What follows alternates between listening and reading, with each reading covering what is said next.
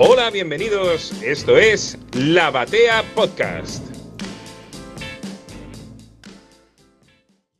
Empezamos el programa con esta nueva sección que es el Noticiero Nacional. Ya existía en el marco de la batea de noticias, pero ahora lo dividimos en dos. Primero Noticiero Nacional y después Batea Debate. Esta semana, por la fecha que nos toca, vamos a tratar el tema de historieta sobre las Malvinas y sobre la guerra de Malvinas más en particular. Vamos a hacer esta sección con Damián, que está aquí del otro lado de, la línea, en el éter. ¿Cómo qué, qué lindo arrancar esta nueva etapa.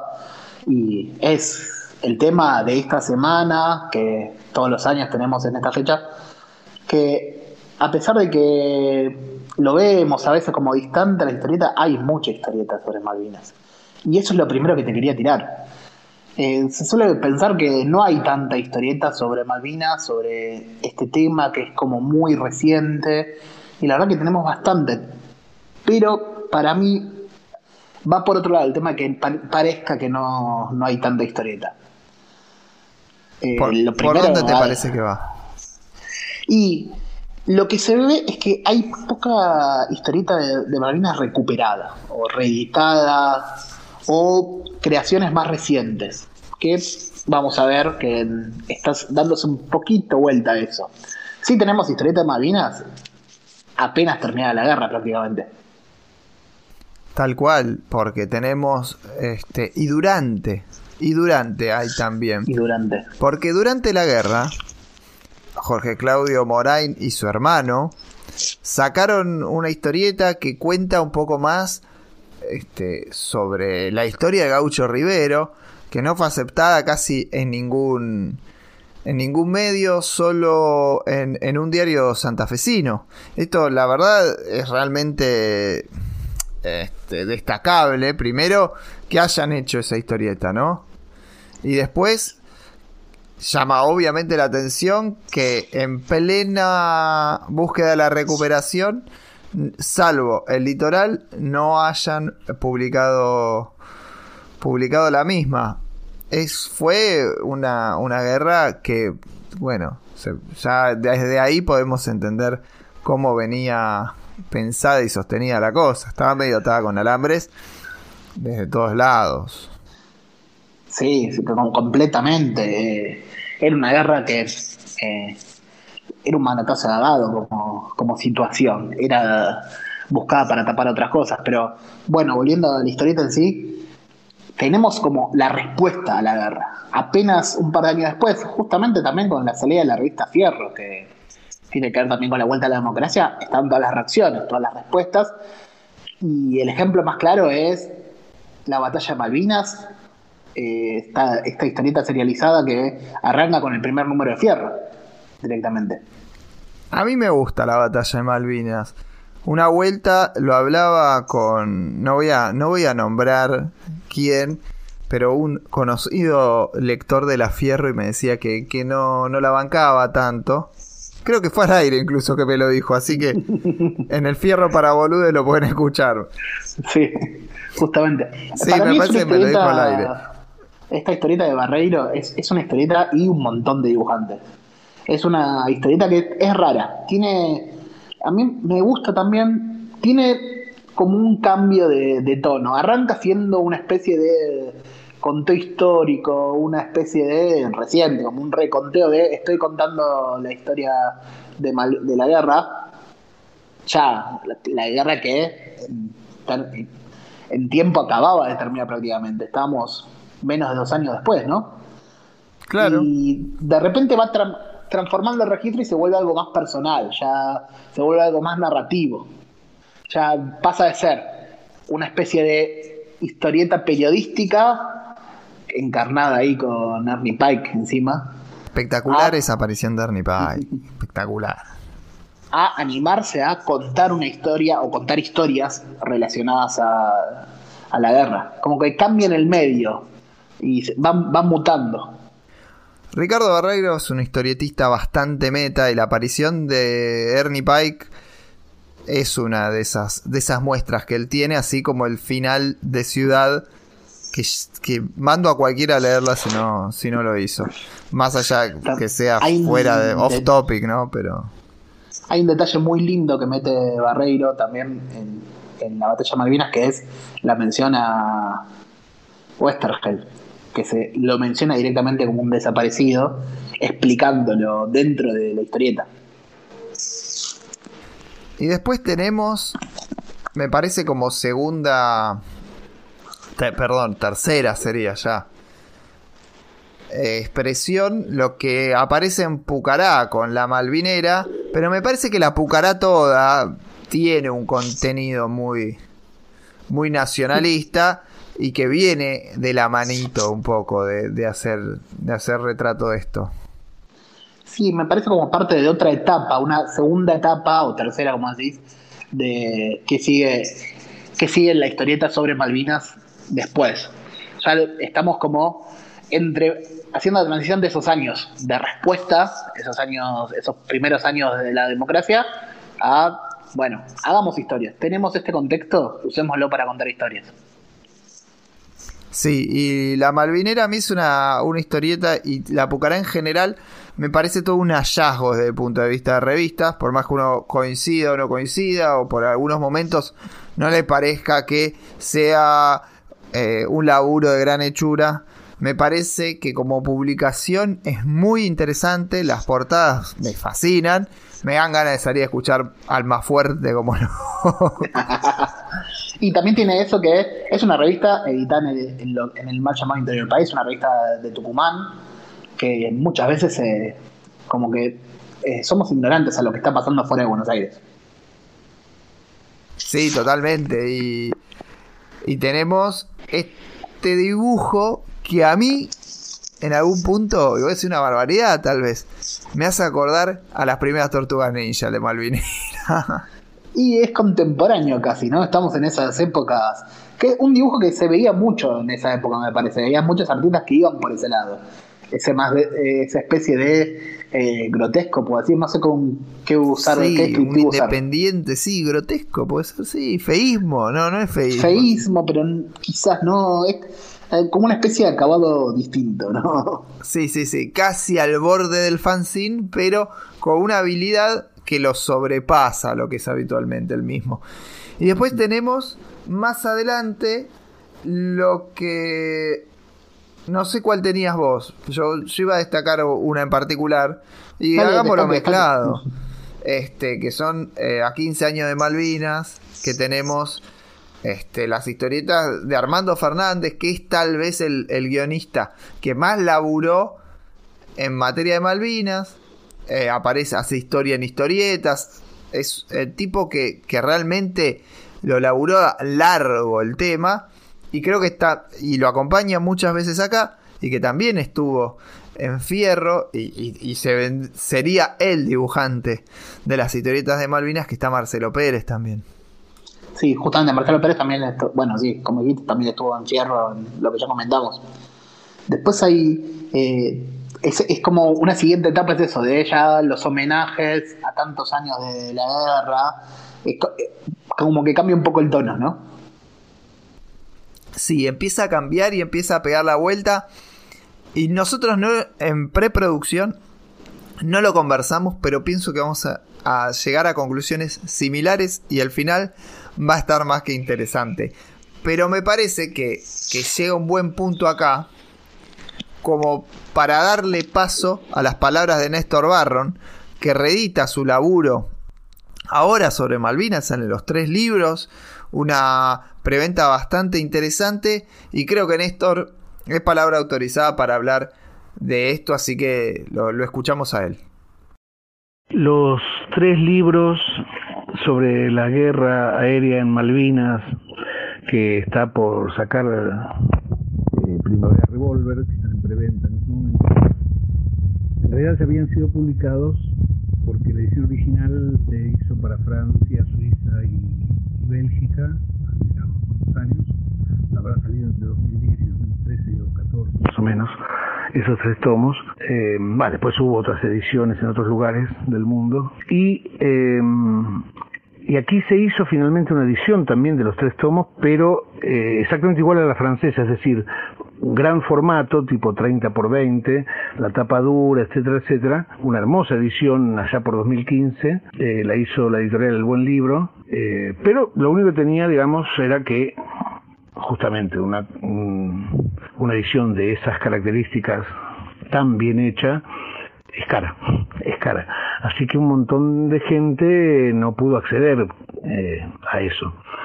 Por eso ahora, además de que se cumplen los 40 años de, del inicio de la guerra y bueno, los números redondos tienen algo este, para todo el mundo.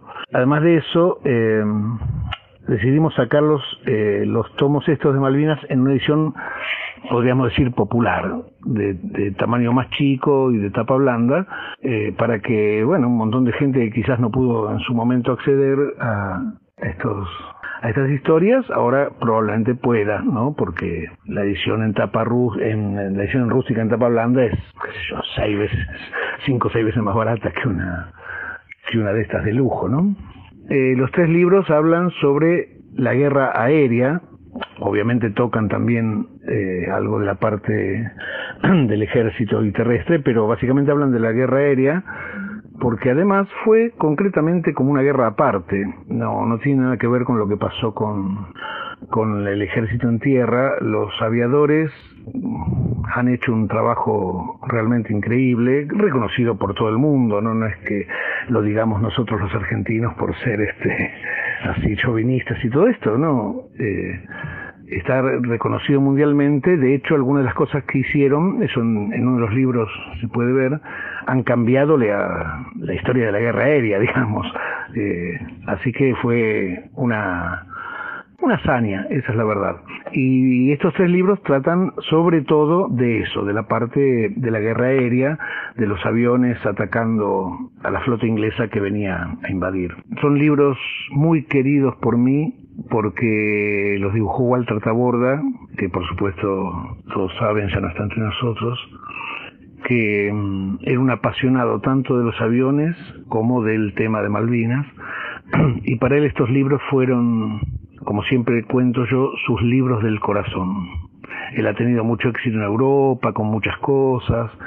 Eh, era un artista integral realmente, pero estos eran sus libros del corazón. Por eso él los quería tanto. Él no llegó a ver, por ejemplo, toda la edición argentina de lujo que se había hecho, vio solo el primer tomo y el segundo en las máquinas de la imprenta.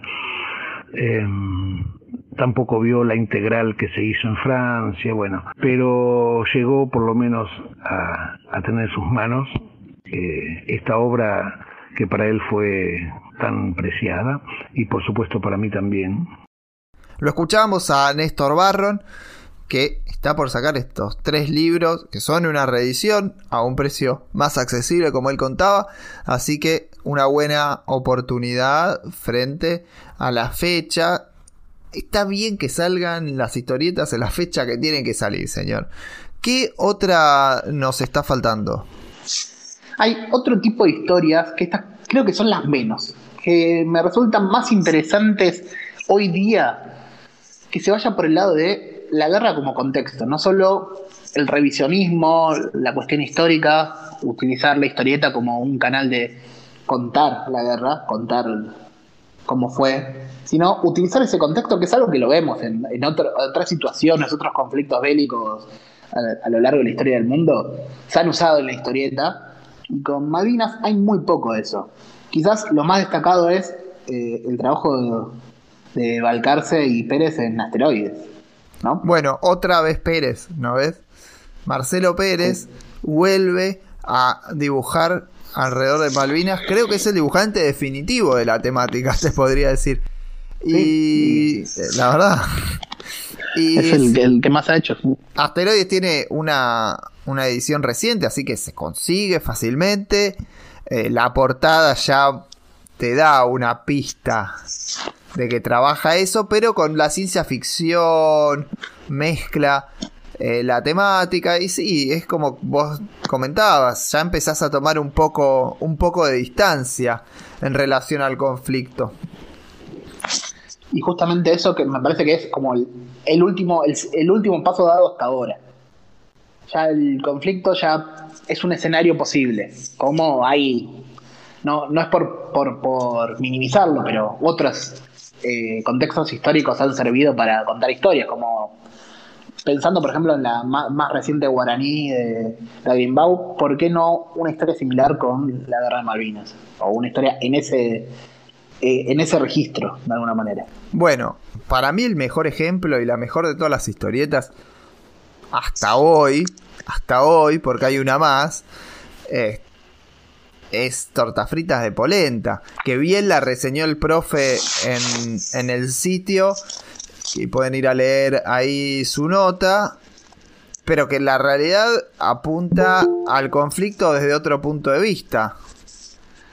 Realmente lo que tiene es este, la, la posibilidad de ver al soldado como una víctima y no como un héroe. Sí, aprovechando ya, no hace un paso más del revisionismo de lo que es eh, la historieta histórica a lo personal, al relato autobiográfico, de alguna manera, o biográfico. Está en el medio esto, porque eh, está el relato del protagonista, de Agustín Martinelli, que es el protagonista de la historia y quien la relata, y quien está eh, referenciado como autor también por contar su historia. Claro, totalmente. A mí me, me parece que que es el relato pleno, completo y la llegamos a la, a la forma de mostrar realmente el conflicto de Malvinas. Porque el conflicto de Malvinas a veces se pone en una forma como si fuesen héroes o, o se, se ve como una guerra plena, como si hubiese sido una guerra tradicional y realmente tiene características muy diferentes a otros conflictos bélicos. Y Torta Frita de Polenta muestra la realidad de lo que ocurrió.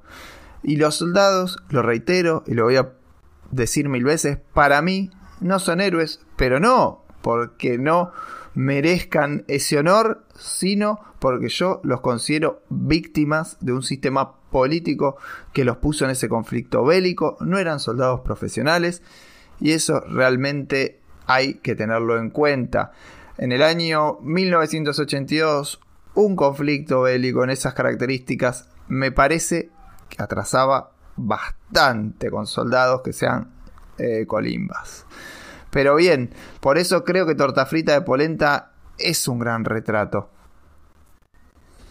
Sí, justamente. Eh, yo te estoy hablando de Puerto Madryn y acá es la ciudad a la que llegaron los soldados sobrevivientes y acá se habla de que cómo, cómo, cómo llegaron las condiciones, cómo tuvieron que volver, cómo fueron ocultados y todo eso, y es, creo que víctimas es la, es la calificación, es la forma de, de no perder el ojo en lo que padecieron. Y nos queda un libro más que acaba de salir, que es Turba de Lauri Fernández, pero la voy a dejar a ella que nos hable del libro hay una investigación bárbara por parte de ella acá. Un laburo muy minucioso que no solamente tiene valor de lo artístico, sino también desde lo documental. Así que escuchen a Lauri y los dejamos con ella que, que nos puede contar mucho mejor. Turba Memorias de Malvinas, editada por Hotel de las Ideas, es una historieta de no ficción, una novela gráfica en estilo de crónica de viajes que parte de la premisa de preguntarse qué pasó después de la guerra de Malvinas en la vida de los soldados argentinos y de los ingleses, de los familiares y de personas relacionadas directa o indirectamente con, el conflicto bélico. Fue un trabajo que me llevó tres años de investigación más uno más de realización, a partir de, bueno, de esas entrevistas que pude hacer en Argentina y en Inglaterra. Eh, me interesaba contar ese después que queda fuera de los relatos míticos, esas historias ocultas, ese revés de la trama de la historia oficial. Además de historietista, bueno, yo me dedico también a la investigación académica y a la docencia. Eh, universitaria. Entonces, por ese lado tuve la oportunidad, eh, a través de un proyecto de investigación, de viajar a Reino Unido y poder entrevistar a dos eh, ex Royal Marines que habían participado en la guerra desde diferentes roles y habían tenido experiencias muy diferentes entre sí, pero también ambos eran muy críticos, tenían una mirada muy crítica sobre cómo se había llevado adelante la guerra desde Reino Unido y, bueno, todas las consecuencias que tuvo y socialmente para Inglaterra esa guerra, ¿no? Em, también eran muy críticos sobre la figura del héroe y de la víctima, que bueno, que tanto se insiste desde los discursos oficiales de un lado y del otro del charco, ¿no? Otro de los aspectos interesantes de la investigación fue poder entrevistar a miembros del equipo argentino de antropología forense. Eh, bueno, darme cuenta de lo imprescindible que es el trabajo de ese equipo, no solamente para el tema Malvinas, sino para un montón de de casos de identificación de cuerpos alrededor del mundo. Realmente es un orgullo que, tengamos a semejante equipo en nuestro país, ¿no? Y bueno, y también me pareció importante eh, poder incluir la mirada de los familiares, ¿no? Las voces de los familiares, que es algo que en postdictadura mm, se le dio poca visibilidad. Eh, y bueno, incluir esa mirada crítica que, conmueve ciertas certezas con las que uno creció desde, desde ese discurso más acartonado, más rígido sobre la guerra con el que crecimos, bueno, los que somos mayores de 30 años, ¿no? Por supuesto que son todos experiencias puntuales, eh, pero bueno, yo intenté como incluir diferentes perspectivas, la perspectiva de un ex Royal Marine, la perspectiva de una persona que se dedicó a la exhumación de cuerpos, la perspectiva de un familiar, eh, digamos, diferentes miradas sobre un mismo hecho, eh, si bien son parciales, como digo, porque no todos los familiares piensan igual y tampoco todos los veteranos piensan igual, pero por lo menos eh, intentar una mirada un poco más diversa de lo que yo veía que sucedía dentro de los discursos de la historieta, aún en las mejores historietas que, que, que podemos leer sobre Malvinas, siempre hay como bueno, una notoria parcialidad desde donde se cuenta la historia. Entonces, mi intento era sumar otras miradas.